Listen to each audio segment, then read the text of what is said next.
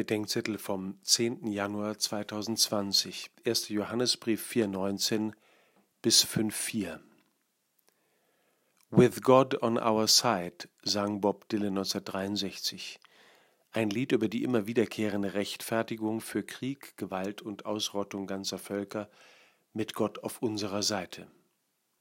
Wir müssen gar nicht in Weltkriegsszenarien denken. Auch im Alltag rechtfertigen wir unsere Animositäten bis hin zu offener Ablehnung oder Feindschaft damit, wir seien schließlich mit Gott im Recht.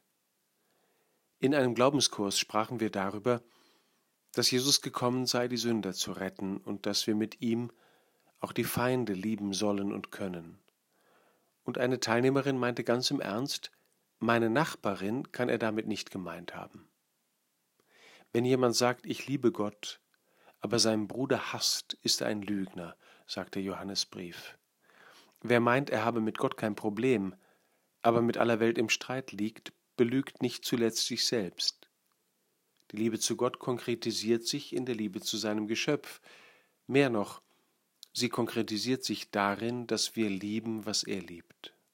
Freilich, müssen wir dazu uns von einem romantischen Gefühl der Liebe verabschieden. Es geht nicht um gute Gefühle, sondern um den anderen um seiner selbst willen, auch den schwierigen allernächsten. Es ist auch wahr, dass wir mit Gott gegen das Böse kämpfen können und sollen, aber zuerst eben in uns. Und vor allem sollen und können wir mit Gott den Sünder von der Sünde unterscheiden. Wir sollen Gott und den Nächsten lieben wie uns selbst, weil Gott unseren Nächsten liebt wie uns selbst. Bei der Nachbarin ist das ärgerlich, aber ein sicheres Zeichen dafür, dass Gott auf ihrer und auf meiner Seite ist.